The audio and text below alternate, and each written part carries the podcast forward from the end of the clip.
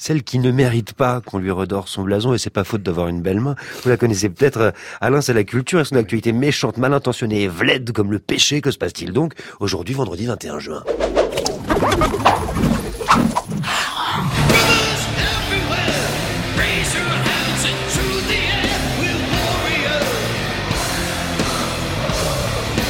Highway to Hellfest à Clisson en Loire-Atlantique. C'est parti pour la 14e édition du Hellfest Festival au programme Pogo, Binous, Perfecto et du métal à toutes les sauces.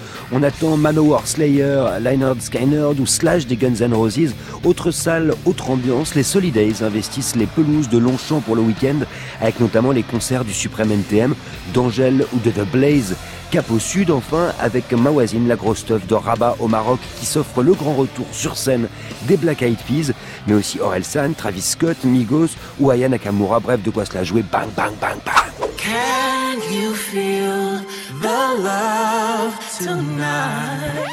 Et brille, Beyoncé brille sous les étoiles alors que Disney s'apprête à sortir dès cet été son adaptation en live action du classique Le Roi Lion. Un nouveau teaser mis en ligne hier révèle la reprise de la chanson mythique Can You Feel the Love Tonight par Queen Bee et Donald Glover, signée et chantée à l'origine par Elton John. La balade avait valu à l'icône pop de recevoir l'Oscar de la meilleure chanson originale en 1995 ainsi qu'un Golden Globe et un Grammy Award. Alors qui? Pour la reprise d'Akuna Matata, Oggy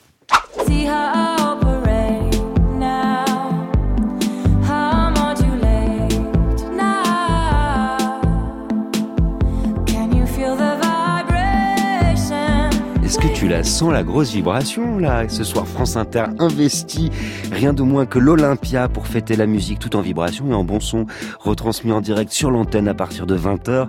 La soirée, animée par les sautillants, Rebecca Manzoni et Didier Varro, verra défiler la crème de la playlist maison. On pourra compter sur les vibes groovy de l'envoûtante Jana Dead, le rap souple du fascinant L'Homme Pâle, le rock fiévreux des Gosbo belges de Balthazar ou la pop soyeuse de la liane rétro Clara Luciani. On dit oui.